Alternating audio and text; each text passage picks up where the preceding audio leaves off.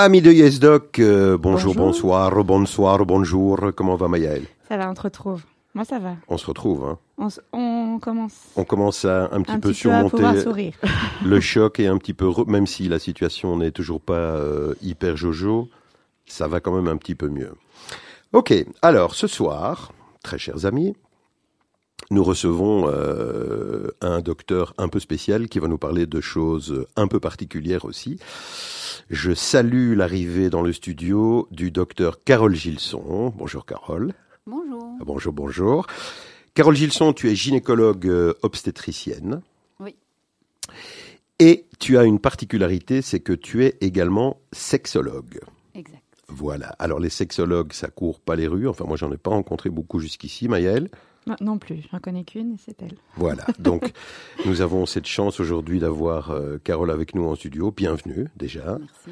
Merci d'avoir répondu euh, à notre invitation. J'espère qu'on va avoir un moment agréable ensemble en parlant sexe, puisqu'on ne pourra qu'en parler. Hein. hein. C'est le but. Hein. On ne pourra qu'en parler, euh, je veux dire, voilà. Mais c'est un très bon début. Voilà, alors, euh, l'habitude dans l'émission, Carole, c'est que qu'on découvre notre invité. Et donc, on va te laisser le micro pour nous parler un petit peu de ton parcours, comment tu es arrivée à ton job de gynéco-obstétricienne, qui est ta formation de base, et ensuite, euh, qu'est-ce qui t'a amené euh, à la sexologie Eh bien, le micro est à toi. Alors voilà, nous sommes tout à toi. Bonsoir à tous. Euh, alors, la gynécologie, elle s'est imposée à moi parce que mon père était médecin généraliste et que donc j'ai baigné dans son cabinet médical qui était à la maison. je chipotais à tout, à toutes ces petites matériels de chirurgie. je l'aidais quand les patients sonnaient avec des sutures à faire, des choses comme ça. Donc c'était vraiment euh, depuis toute petite euh, quelque chose que j'adorais faire, euh, chipoter, regarder avec mon père. et donc je voulais faire de la médecine, mais par contre quand j'ai commencé la médecine, j'ai trouvé qu'on était fort déconnecté du patient. Et donc j'ai cherché une spécialisation qui restait très proche des patients. Et j'ai découvert la gynécologie en cours de cursus et j'ai adoré ça. Et j'ai vraiment eu envie de devenir, entre guillemets, le médecin généraliste de la femme. C'est-à-dire que ce que je trouve vraiment intéressant dans ma profession, c'est que je peux vraiment euh, prendre en charge la femme euh, de bout en bout, qu'elle ait 14 euh, ans et des règles douloureuses, qu'elle accouche, qu'elle soit ménopausée, qu'elle ait des problèmes sexuels. Je, je, vraiment, je suis là à chaque étape euh, en salle d'op, en salle d'accouchement, en consultation. Et donc, euh, j'ai toujours euh, adoré ce côté-là très, très polyvalent. Et en faisant des échographies, en faisant de la en faisant de la psychologie, vraiment, j'ai trouvé ça passionnant. Et puis, petit à petit, il y a déjà une quinzaine d'années, je me suis rendu compte que la sexualité, c'était pas si évident que ça et que beaucoup de mes patientes avaient des soucis, beaucoup de mes patientes. Euh, je posais toujours la question à chaque consultation et comment ça va Et on me répondait oui, ça va, oui, ça va. et puis d'année en année, oui, ça va. Et le ça va était de moins en moins. Et puis finalement, la troisième, la quatrième fois, elles me sortaient euh, toute leur histoire et c'était toujours des choses euh, vraiment lourdes à porter. Et je me sentais fort démunie. Donc j'ai commencé euh, à lire, à me renseigner. Et très vite, j'ai décidé de faire la formation en sexologie qui débutait. Je l'ai faite euh, à l'UCL au départ. Euh, et tu, viens, tu, tu sors l'UCL ou l'ULB Ta médecine? Je sors de ma médecine générale l'UCL et puis après de Liège. Ah oui, ok, d'accord. Ah oui. Donc oui, je suis partie un, un mix. voilà en passant par l'île de la Réunion. Donc euh, j'ai fait, ah pas mal de, bien. Oui, j'ai fait des et, et, quoi? Et tu, tu, au départ, tu étais, euh, tu étais à Bruxelles, tu habitais à Bruxelles. Ton père était généraliste ici à Bruxelles? Ah oui, oui. Ok, très bien. C'est pour ça que j'étais à l'UCL en fait. Ouais. Parce que j'étais. Et donc, euh, quand j'ai fait ma formation en sexologie, c'était intéressant, mais ça m'a toujours pas fort aidé. C'était comme des portes ouvertes, mais finalement peu d'outils. Donc j'ai continué à faire énormément de formations euh, et euh, multiples et variées, dont je vous parlerai peut-être euh, en mhm. d'émission. et donc j'ai plein de cordes à mon arc maintenant. Et, et donc j'ai pu aider mes patientes petit à petit, ça c'était il y a 15 ans. Et en fait, le métier a un petit, enfin, tout ça a un petit peu bougé en même temps que ma pratique. Et finalement, pour l'instant, j'ai énormément de couples et figurez-vous aussi énormément d'hommes.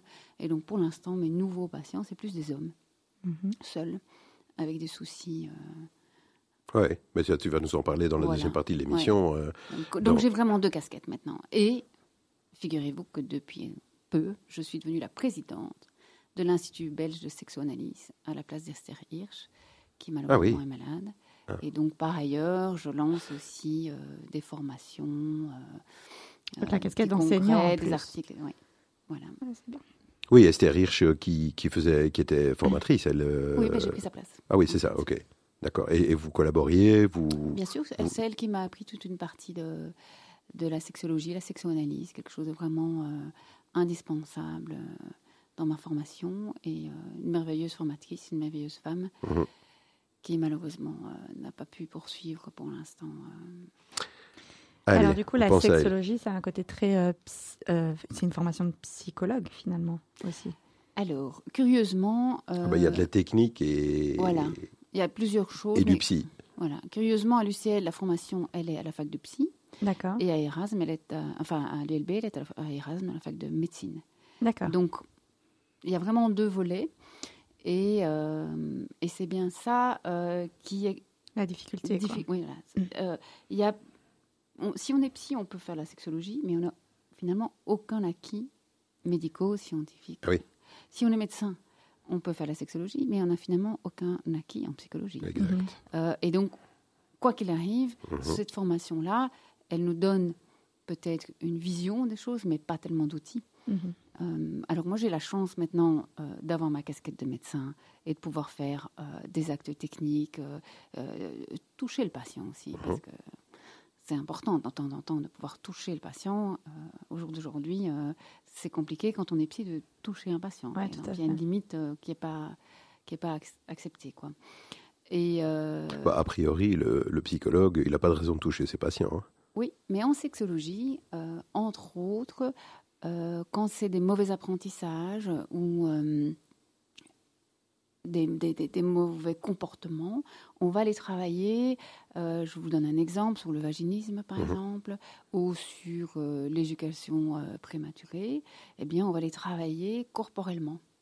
euh, sur la détente, euh, sur la détente du périnée, chez les hommes sur euh, la détente euh, euh, pareil, du périnée pour pouvoir euh, gérer leur excitation, etc. Donc c'est vraiment de- un travail corporel. Mhm. Euh, et donc c'est d'ailleurs pour ça que les kinés peuvent aussi être formés en sexologie. Mais là Mhm. encore, ils n'ont pas de, de formation euh, psycho, psycho. Donc euh, donc il y a, il y, a, il y, a, y a plein de compartiments et on, on peut soit travailler en équipe, soit essayer d'avoir euh, un maximum euh, de formation. Et donc, dans ma formation, j'ai fait la sexologie corporelle, je peux toucher le patient, je peux traiter le patient, mais j'ai aussi fait beaucoup en sexoanalyse, donc plutôt psychanalytique. Euh, j'ai fait thérapie systémique, j'ai fait constellation familiale, j'ai fait de l'hypnose, euh, j'ai fait des tas de petites formations euh, diverses et variées pour avoir assez d'armes en thérapie brève, comportementaliste, etc., pour avoir assez d'outils à utiliser face euh, Alors aujourd'hui, euh, comment se mélangent un peu euh, tes activités? Tu, tu travailles en cabinet, tu es à l'hôpital, comment ça marche? Je travaille surtout dans mon cabinet, Mhm. euh, en gynécologie la moitié du temps, et l'autre moitié du temps en sexologie clinique. Mais donc tu fais bien la part des choses, tu n'as pas des consultes mixées J'ai deux casquettes, mais par exemple, aujourd'hui, je n'ai fait que de la gynécologie, Ouais. mais finalement, j'ai fait beaucoup de sexologie. Ouais, ok, d'accord, oui, c'est ça. ouais, ouais. Elles sont venues avec des tas de problématiques. Et donc, euh, finalement, j'ai fait. euh, mais je prends beaucoup de temps avec mes patientes. Je prends en, mo- en moyenne 30 minutes, même pour une simple consultation de dépistage gynécologique. Donc, on a vraiment le temps de faire le tour de la question. Et mes patientes, je, je les connais depuis 10, 15, 20 ans des fois. Et donc, on se connaît très bien. Je les ai accouchées plusieurs fois. euh, et, et- et on a, on a voilà, une relation. Il y a un lien, fait quoi. que- voilà, une Il y a- y un lien. voilà. Bah oui, les, les gynécologues ont un véritable lien avec les femmes. Hein. Ouais. Homme-femme, euh, vous avez, euh, voilà, le gynécologue, c'est c'est, il fait partie de la vie des, des patientes. Et euh, C'est bien ça que je voulais, c'est bien ça que je voulais. Oui, mais j'ai C'est compris. pour ça que je voulais faire ça, c'est-à-dire avoir vraiment ce- ce- ce- cette relation sur la continuité. euh, oui, vraiment. euh, Et sur la durée. puis Oui. les enfants arriver. je ouais, trouve ouais, tout à je fait. commence à accoucher les patients. Oh là là Oh là là. oui. Mais justement, euh, tu, ça te permet encore d'avoir une activité d'obstétrique, par exemple, euh, régulière? Alors là, là, justement, là, ça commence à être compliqué parce que je, je fais des congrès, je pars à l'étranger, je fais des formations. Euh, donc, je commence à plus être disponible pour les accouchements. Ouais, c'est ça. Donc, voilà, je fais encore des accouchements, mais de moins en moins parce que ça commence à être compliqué de gérer euh, les deux. Donc, c'est sûr que ça fait quelques années que je ne prends plus de nouveaux patients euh, En obstétrique. en obstétrique. Voilà. Ok. Et au niveau de. Enfin, il y a un changement. Avant, c'était assez tabou, tout ça. Donc, est-ce que maintenant, parmi les jeunes médecins. Dis pas que tu n'es pas jeune, hein, mais parmi les jeunes jeune. médecins euh, qui arrivent, est-ce que ça intéresse? Est-ce qu'il y a. de- parmi euh, les formations que tu donnes, est-ce qu'il y a de l'intérêt parmi les médecins ou euh, Oui, il y a quelques médecins, oui, oui, tout à fait. euh, et d'ailleurs des médecins généralistes, par exemple. où- où je n'ai fait que. Je n'ai, je n'ai croisé que deux, trois gynécologues comme moi, mais euh, des urologues, il y en a, euh, des généralistes, mais c'est surtout les psys, surtout des psychos, ouais, ouais, ouais. Euh, Donc, c'est pas entré dans les mœurs. On va revenir un peu plus tard euh, quand on rentrera dans le vif du sujet sur euh, les formations Ouais. et, et le, le- voilà et les- les- et apparemment il y a des, des gens qui sont plus ou moins sérieux dans leur manière de faire, de pratiquer en tout cas la sexologie. Tu, tu- tu nous donneras certainement des tips aussi sur, euh, sur ce sujet-là. On a fait le tour? On connaît un peu mieux notre amie Carole. tu te sens très à l'aise là oui, ça va. euh, Magnifique. Bon, alors, Carole, tu nous as choisi deux morceaux musicaux ce soir. Euh, de quoi s'agit-il et pourquoi Ah ah Euh, c'est Kings of Leon, la première. Oui. hein, oui. J'aime beaucoup, très rock, euh, plein d'énergie. euh, J'aime bien ce côté-là un peu. Action. Voilà, action. Voilà. Ok, alors, ben, tu peux l'annoncer. C'est Sex on the Fire. Ah, et on reste dans le domaine de, de la sexualité. Bon, alors, amis du jour, vous êtes donc bien sur Judaïka, Yes Doc. euh, Vous nous retrouvez tous les lundis à 16h, tous les mardis à 20h. Et en podcast sur euh, Spotify et Apple Podcast. À tout de suite après ceci.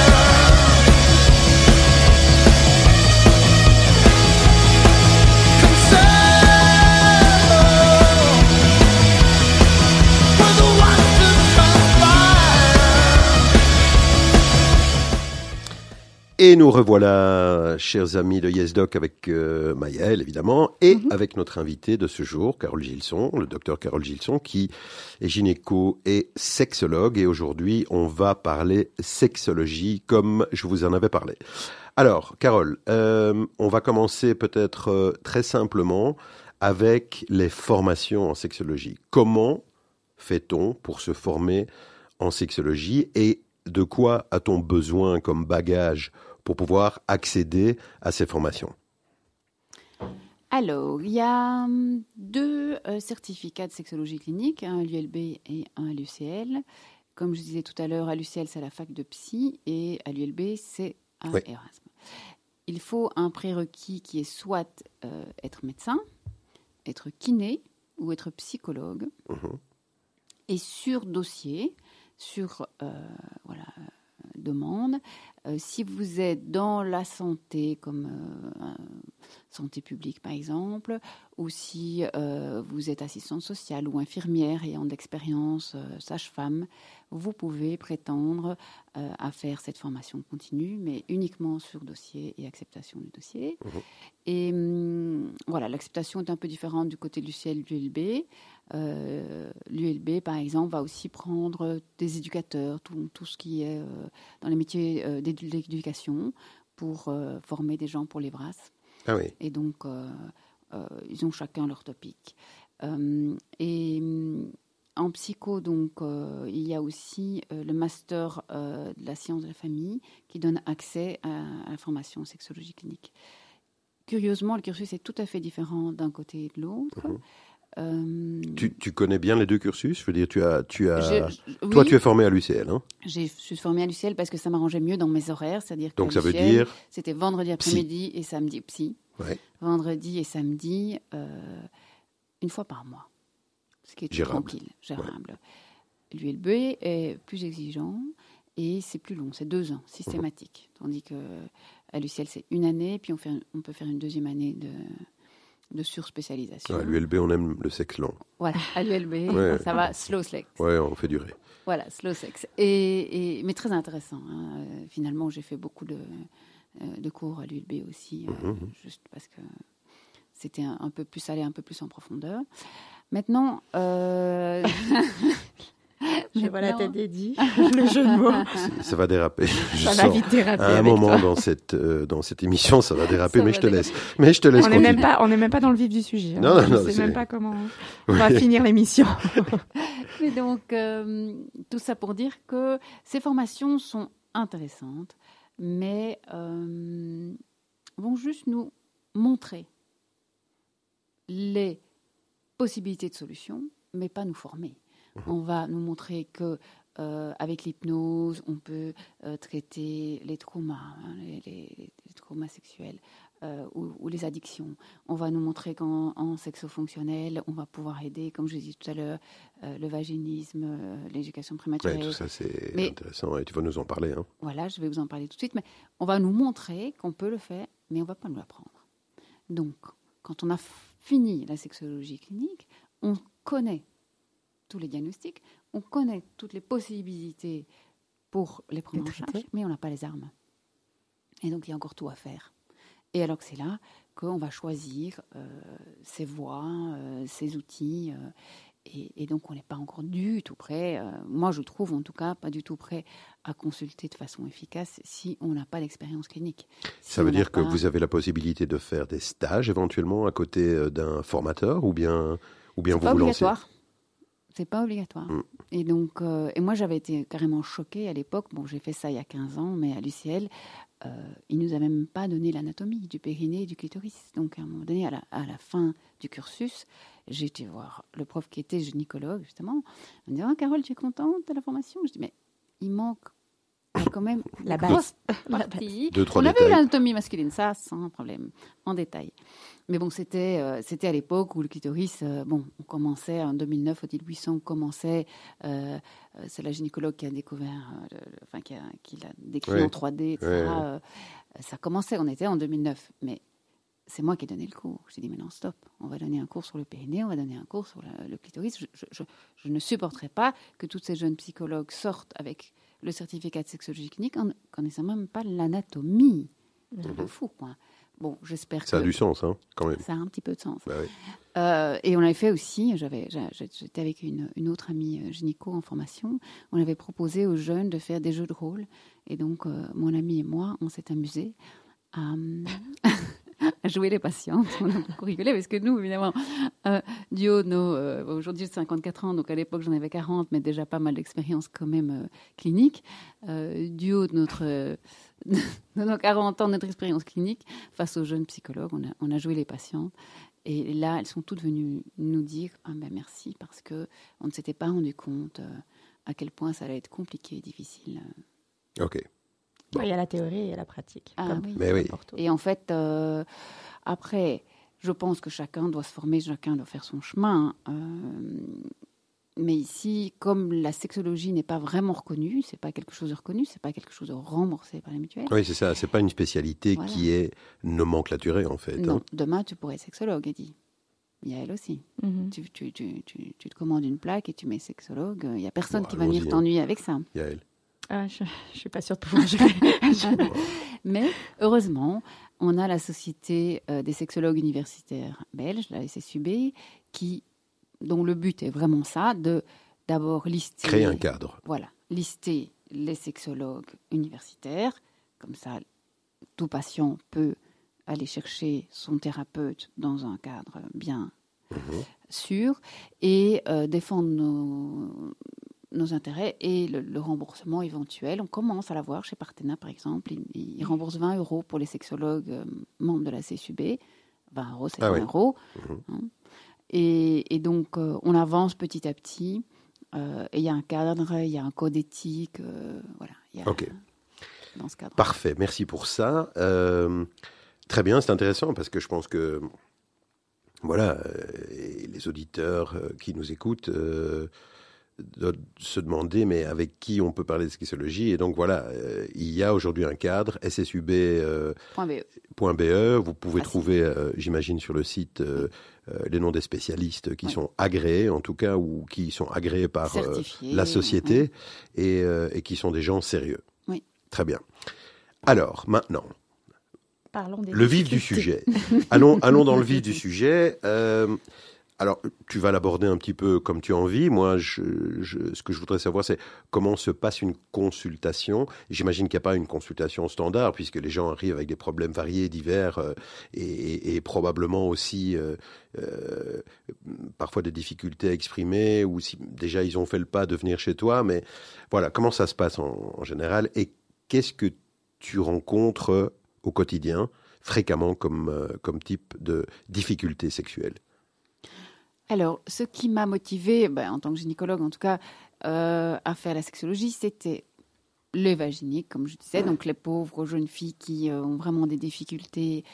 euh, Oui, précise un peu, hein, donne- donne- explique peut-être de quoi il s'agit. Douleur à la pénétration. Douleur à la pénétration ou impossibilité de pénétration. Elles sont très perdues, elles sont très seules. Donc, ça, j'en ai eu beaucoup au début de ma carrière et j'étais bien dépourvue. Et donc, c'est ça qui m'a motivée, entre autres, euh, d'entamer ce cursus. Euh, le plus fréquent, c'est quand même la baisse du désir. Mhm. La baisse du désir qu'on met quand même toujours du côté de la femme. Alors que malheureusement, il faudrait rappeler que la dynamique sexuelle, c'est à deux que ça se joue. Donc, euh, je finis toujours par faire venir le mari, Mhm. qui n'a pas tellement envie de venir, mais c'est à partir du moment, où, souvent, où on est à trois en consultation qu'on avance vraiment. J'aime beaucoup les consultations de couple. C'est plus compliqué, c'est plus long et c'est plus compliqué. Euh, il faut rester bien concentré, mais c'est beaucoup plus intéressant. Euh, et puis, euh, la troisième cause est l'anorgasmie féminine. Et on arrive, là, ça me commence un petit peu à, à m'inquiéter. On arrive à une angoisse de performance chez la femme. Autant beaucoup d'hommes venaient avec des angoisses de performance, c'est-à-dire qu'il fallait euh, euh, tenir longtemps, il fallait euh, euh, ne pas avoir de troubles érectiles, etc. etc. Donc, euh, j'ai beaucoup de Ouais, ça reste une angoisse, je, euh, peux- je te dis. Ça reste voilà, une angoisse chez le mâle jusqu'à la fin de ses jours. hein. Voilà. Je te dis. hein. Eh bien, maintenant, euh, avec euh, notre injonction contemporaine euh, où il faut jouir euh, absolument et avoir une euh, vie sexuelle épanouie, j'ai beaucoup de jeunes femmes très tôt, qui viennent me voir parce qu'elles trouvent qu'elles ne sont pas assez euh, orgasmiques, euh, parce qu'elles n'or- elles n'orgasment pas dans toutes les conditions, parce que... euh, et donc, elles ont vraiment des angoisses de performance. Donc, au lieu de profiter du moment, de Mhm. rentrer en connexion avec son partenaire, elles sont déjà dans une angoisse. Est-ce que ça va aller? Est-ce que je vais jouir? Est-ce que je vais bien jouir comme ceci? Est-ce que je vais bien jouir comme cela? Est-ce que je vais jouer deux fois, trois fois? Euh, Oui, mais ma copine, elle me dit qu'elle joue à chaque fois. Moi, je joue pas à chaque fois. Elle, elle, Ah en- voilà, elle développe vraiment une angoisse de performance qui, malheureusement, comme chez l'homme, euh, crée l'angoisse de performance et l'angoisse de performance, comme chez l'homme, crée les problèmes. Ah C'est- oui, clair. C'est l'angoisse qui crée le problème. Donc, on est dans un cercle vicieux. Et ça euh, vient d'où chez la femme? C'est euh, C'est des injonctions de euh, contemporaines. Ah ouais, ouais, ouais, Ouais. vraiment. Il faut, Donc il les faut, réseaux euh, sociaux, ouais. etc., tout ce qu'on entend. euh, ouais. Comme euh, il faut être heureux. Ouais. il faut jouir. Mhm. D'accord. Tout. Bon. Mais oui, Tout oui, oui. Oui, oui, Voilà. oui, oui. Ben, ok. euh, Il faut, je dois, ça marche pas en sexualité. Il faut, je dois, c'est pas. eh ben justement. Ouais. Alors, c'est quoi qui marche? Eh bien, justement, euh, dans une des, une des choses que je fais aussi, c'est la méditation de pleine conscience. On connaît bien maintenant, la Mhm. relaxation, un travail en sophrologie, donc pour pouvoir vraiment lâcher prise par rapport à ça. Euh, les dysfonctions rectiles, par exemple, à partir du moment où on, on arrête d'être centré sur la pénétration, mais on se centre sur ce qu'on sent, sur les ressentis, sur... euh, je, fais par exemple au, couple, je, fais des exercices de massage sensuel et je demande au masseur non pas d'être performant dans son massage, mais d'être concentré sur la pulpe de ses doigts, être concentré sur ce qu'il ressent lui. Et donc de jouer dans le donner-recevoir, dans ce que je ressens, euh, la connexion, le, le- le partage d'une énergie euh, sexuelle, euh, le partage d'une intimité, qui fait que on rentre à nouveau dans la connexion et plus dans la performance et on lâche prise. Mmh. Mais c'est un travail euh, de longue haleine. euh, et encore une fois, les jeunes femmes viennent avec de l'angoisse de performance et l'envie que ça aille vite, que la thérapie soit rapide, qu'on arrive Ah à oui, des que, résultats que la rapides. thérapie soit rapide, oui. Voilà, que euh, j'ai des solutions, des baguettes magiques et qu'en une ou deux consultations, l'affaire soit réglée. Ça ne marche pas comme ça, malheureusement. Euh, il faut prendre le temps. Il faut prendre le temps de voir où ça bloque, qu'est-ce qui me bloque. Euh, quand j'ai une patiente ou un patient en face de moi, je ne sais pas quelle ficelle je vais tirer. Je ne sais pas quel outil je vais utiliser. Je vois avec quoi il vient ce jour-là et je m'adapte euh, par rapport à, au ressenti. euh. Donc, c'est des constatations. Il faut beaucoup d'intuition. Il faut vraiment beaucoup de présence aussi. hein. Il faut être bien soi-même pour pouvoir euh, accueillir tout ce qui se dit. Lire aussi- entre les lignes, peut-être Voilà. aussi parfois, parce qu'est-ce qu'elles disent tout C'est ça, tout à fait. Ouais. Lire entre les lignes. Et, et ça, c'est de l'intuition, c'est du le langage non verbal, par exemple. Mhm. J'ai fait une formation en langage non verbal pour bien voir euh, Mhm. quand elles me racontent euh, les choses, euh, où, elles- où elles en sont dans, dans ce qu'elles me disent.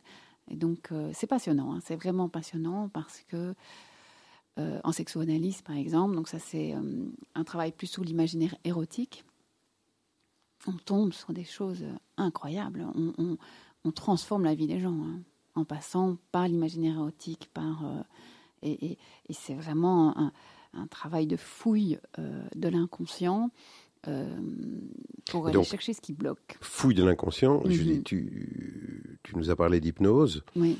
Euh, ça t'aide, ça t'aide dans ce genre de problème, aller chercher éventuellement des quoi, d'anciens traumas, d'anciens. L'hypnose, c'est plutôt pour justement euh, qu'on puisse passer au-dessus d'un trauma, d'une angoisse, d'un Ouais. abandon, une angoisse.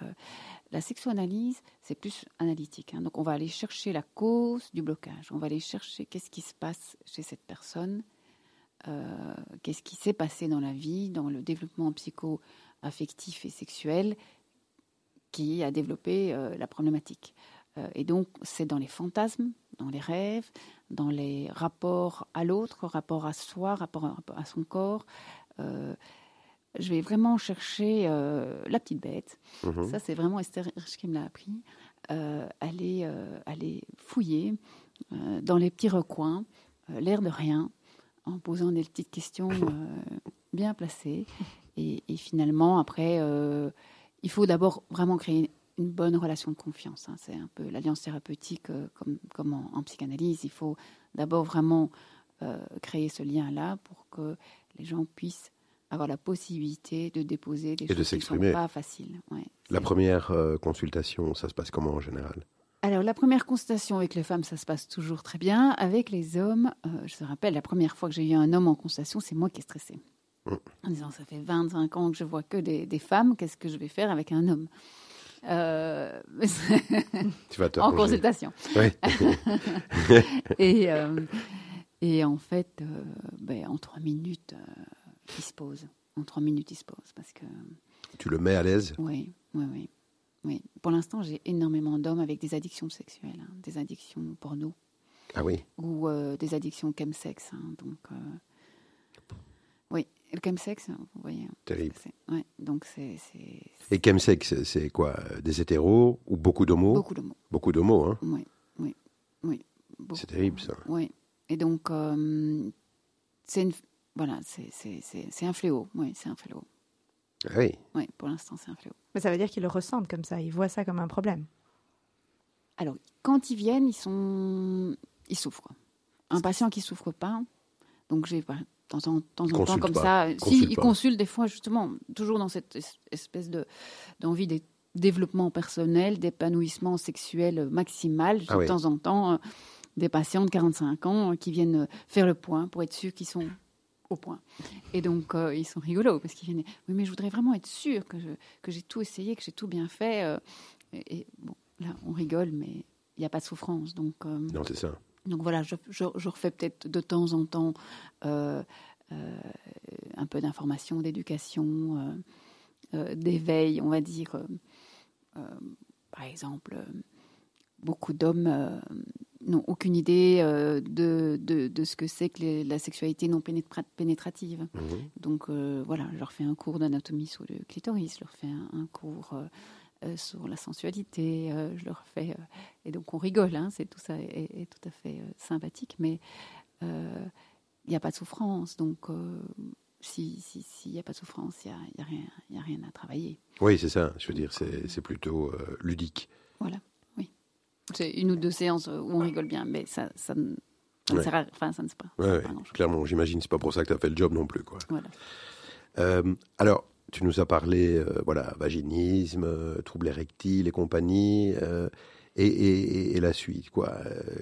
Manque de libido, les... qu'est-ce que tu rencontres comme autres troubles que, que tu peux prendre en charge Et comment est-ce que tu, par exemple, euh, très simplement pour un problème euh, comme euh, le, le- le trouble érectile, le trouble érectile, il peut avoir aussi des, des origines physiques, enfin, je veux dire anatomiques. complètement.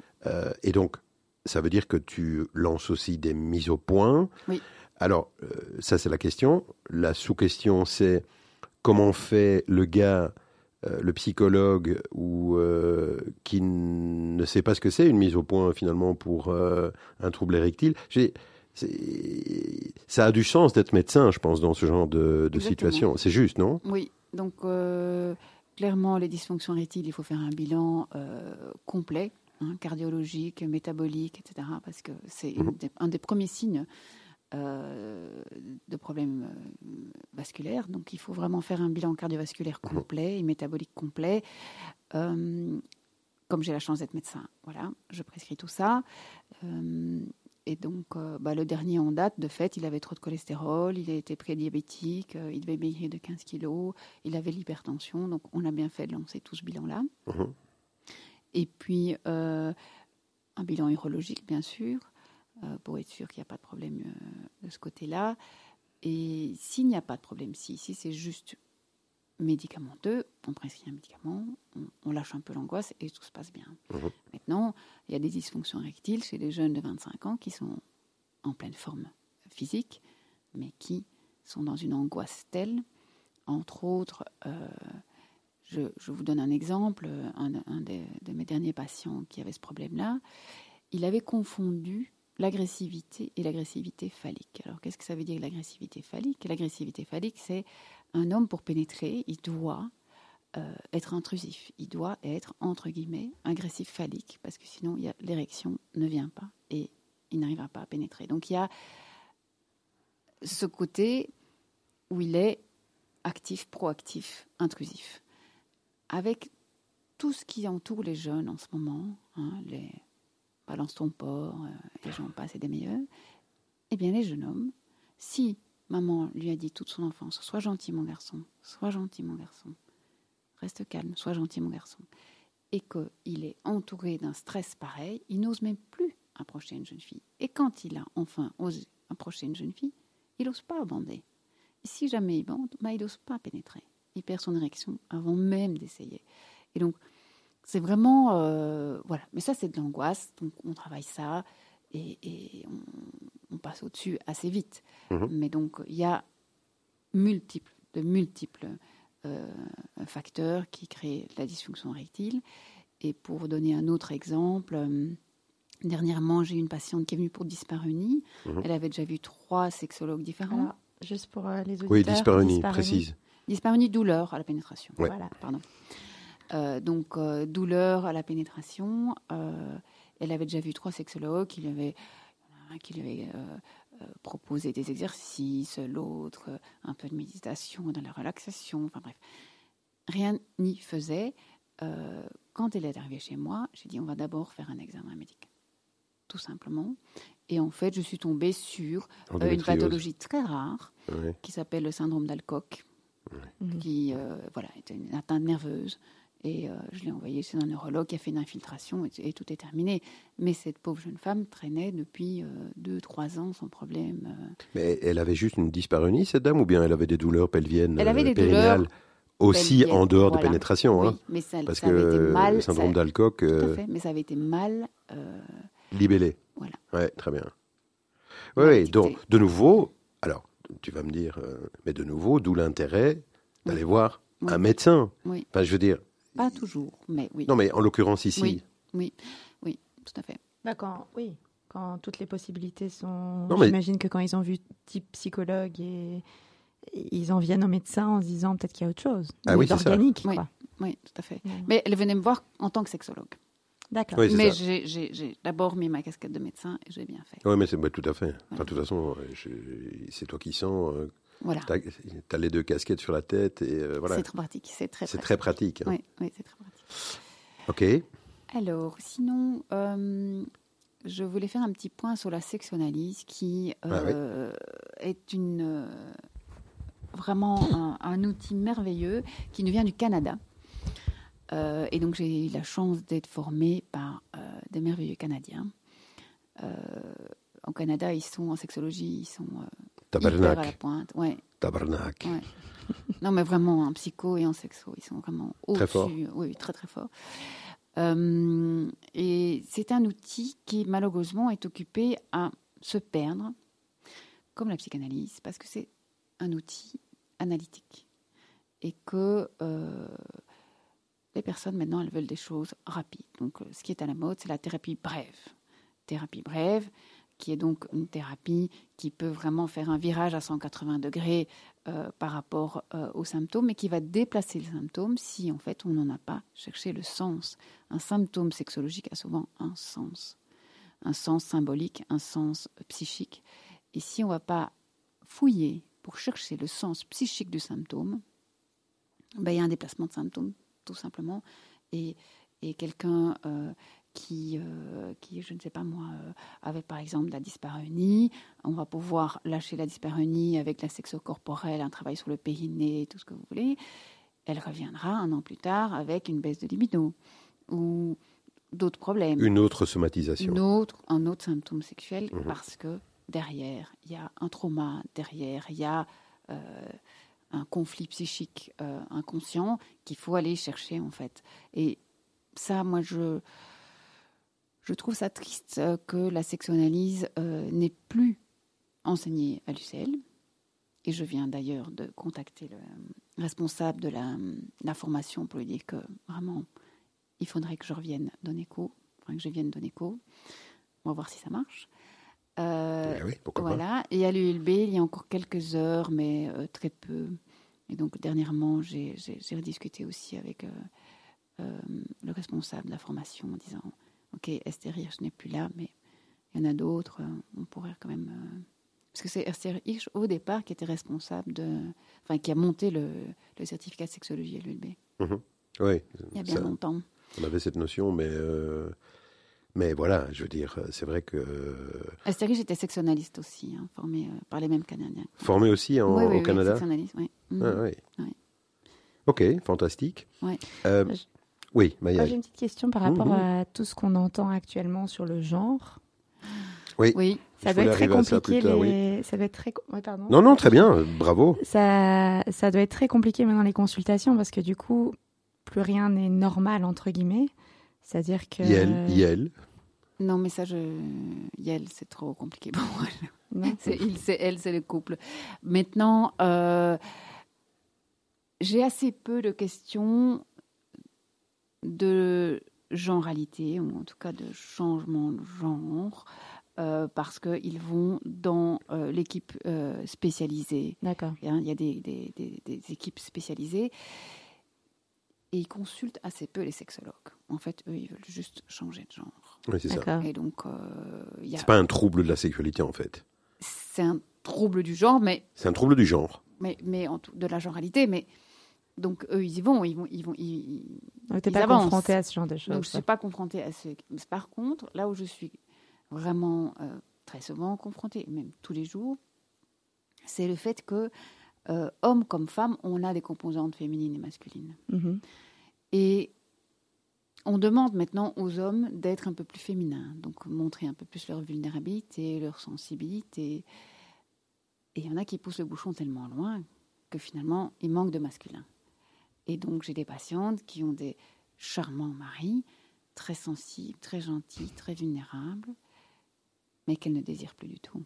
Qui leur font pas assez mal, en fait. Bah, voilà. Eh ouais. Et dans l'autre sens, j'ai des femmes qui, sont, qui ont développé leur côté masculin, ben, un peu comme moi. Je vais en moto, je suis toujours en cuir, je cours, je suis chirurgienne, euh, j'y vais, euh, je suis sans doute un petit peu euh, autoritaire à la maison, et donc euh, qui manque un peu de féminité de temps en temps. Ou les hommes trouvent douceur. plus leur place peut-être. Et les hommes ne trouvent plus leur place. Mhm. Et donc, on, on- on- moi, j'ai cette problématique, j'ai cette, cette vision-là du continuum féminité-masculinité. Et, et je, je travaille ça en couple très, très fort, le côté masculin et féminin de chacun. Et donc, c'est comment on se sent en tant qu'homme. Est-ce que vous vous sentez homme, fier d'être un homme, bien de votre masculinité, ou est-ce que votre masculinité est fragile et vulnérable? Est-ce qu'elle est fragile? Est-ce qu'il faut la réassurer tout le temps? Il y a beaucoup d'hommes qui doivent réassurer leur masculinité tous les jours, d'une façon ou d'une autre. Euh, des femmes qui ne se sentent pas assez féminines. Euh, euh, on a aussi toute la problématique, bon ça c'est encore rien à voir, mais de l'esthétique des organes génitaux euh, Ah oui, il y a eu toute. euh, externes sur la femme, où il y a toute la, la- la- la chirurgie esthétique euh, Ah oui, de la vulve. enfin, Il y a beaucoup ici aussi en Belgique euh, on en a très- parlé beaucoup aux États-Unis. américain, mais, ça, euh, hein. Non, il y en a plein. Il y en a beaucoup ici. Et il y a beaucoup de demandes filles. très jeunes. Mais oui, toutes les j'imagine. jeunes filles. Ouais. qui viennent euh, parce que bah, malheureusement leur exemple c'est le porno et les actrices porno oui et, Bah, et en même temps, c'est logique. voilà et le, le premier contact hein, le statistique dramatique aussi ça la statistique des premiers contacts du porno des jeunes enfants c'est 8 ans Ouais. ça diminue chaque année Après, à cause des tablettes et tout ça et donc euh, c'est- et la sexualité dans le porno mainstream il est enfin, l'image est hyper violente en fait. Mhm. est- C'est vraiment. euh, Surtout qu'il y a une méconnaissance en plus de ce que c'est. euh, Enfin, il n'y a pas vraiment de formation ni à l'école très jeune.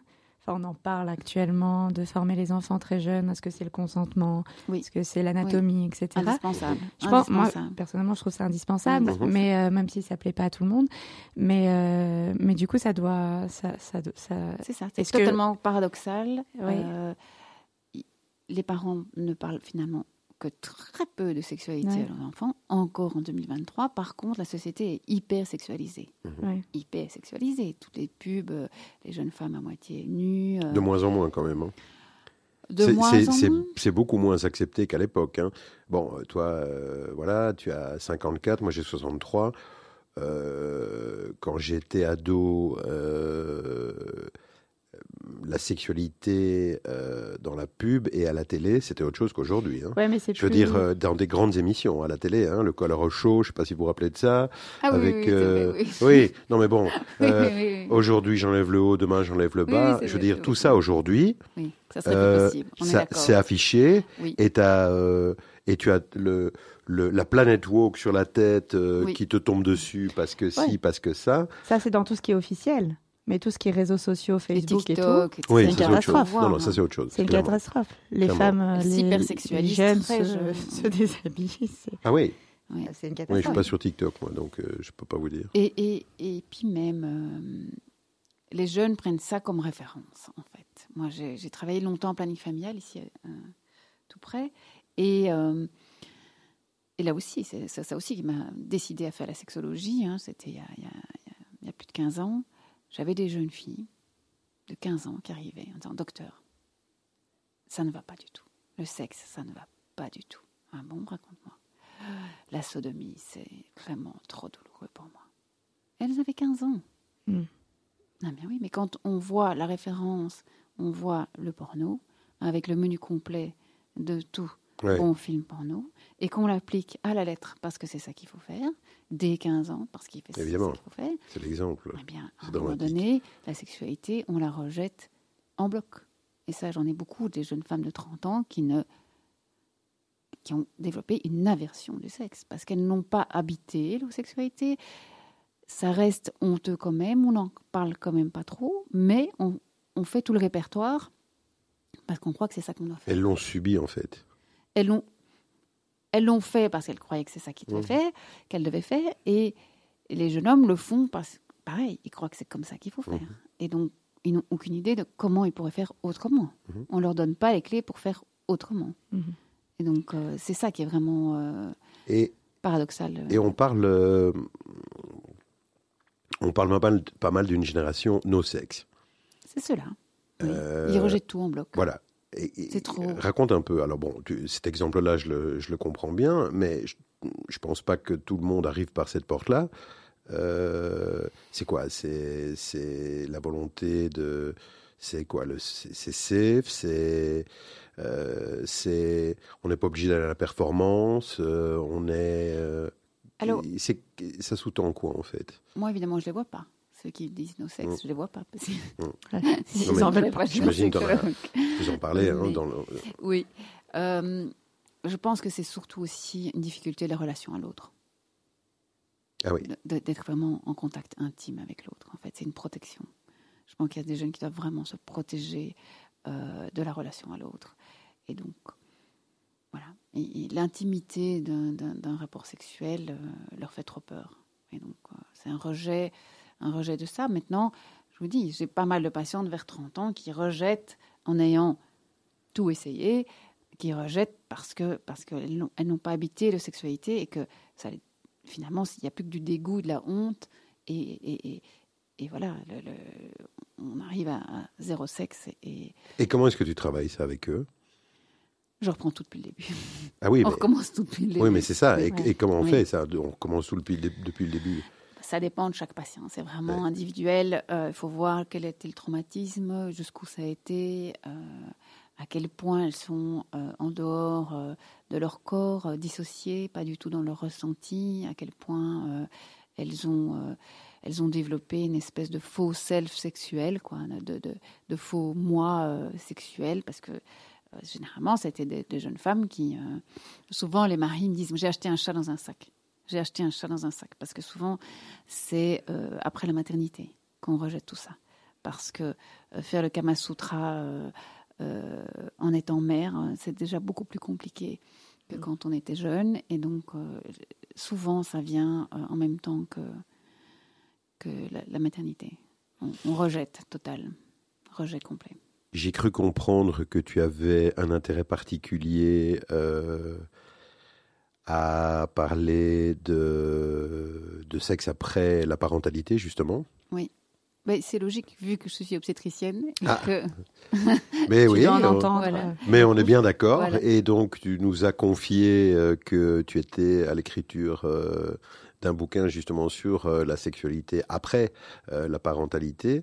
Et euh, avec, euh, avec euh, ta permission, on te reverra avec grand plaisir pour, euh, pour en parler dans une deuxième émission, puisque je pense que ça vaudra la peine euh, de Oui, consacrer une oui. émission complète euh, au sujet. hein. voilà. Maëlle. Oui. Oui, non. On arrive au bout Le de cette sexe après émission. la parentalité, euh, Maëlle.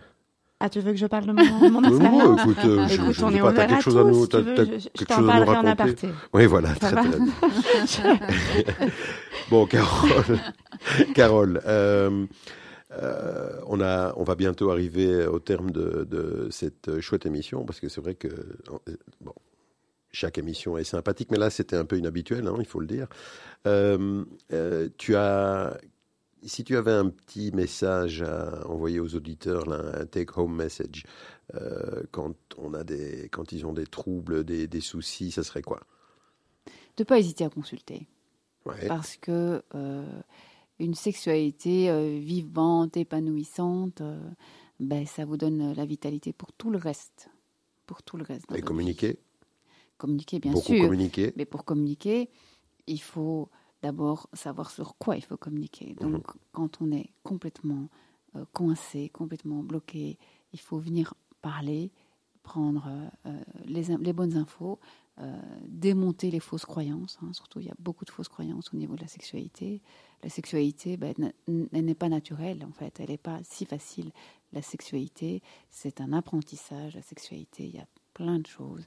euh, qui La peuvent- reproduction est naturelle, voilà. Mais la sexualité, est un apprentissage. un apprentissage. Et ça, c'était si, déjà très euh, intéressant. Voilà. Et si l'apprentissage ne s'est pas fait euh, de la bonne manière ou s'il y a eu un traumatisme, ben, voilà, il y a un petit travail à faire qui peut mettre qu'une ou deux séances, hein, tout simplement. hein, euh, et surtout de la légèreté, de l'humour. euh, voilà. Magnifique. eh bien, merci Carole Merci. Gilson. Merci pour ce Avec bon moment. plaisir. C'était chouette de t'avoir euh, avec nous. On se retrouvera pour une deuxième émission euh, consacrée justement à la sexualité euh, après la parentalité, chez les parents donc.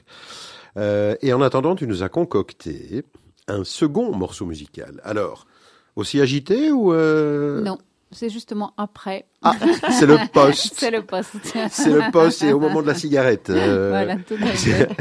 pour les fumeurs, évidemment. hein. Alors raconte, de quoi s'agit-il? Euh, cigarette after sex. Voilà. Voilà. C'est pas une merveille, ça Les gars, tu l'avais deviné. hein. Et vous voyez un petit peu comment j'arrive sur la balle, là? C'est une véritable merveille. Alors, merci Carole. Avec plaisir. C'était très sympathique. On se reverra, comme je viens de dire. Euh, la on, a, on s'est passé un bon petit moment. Euh, chers tous, euh, vous nous retrouvez une prochaine fois avec beaucoup de plaisir. On retrouvera notre amie euh, Carole Gilson qui viendra donc nous entretenir de l'écriture de son nouveau bouquin et surtout de son contenu. Et en attendant, À bientôt. à bientôt. Après Cigarette After Sex, à bientôt.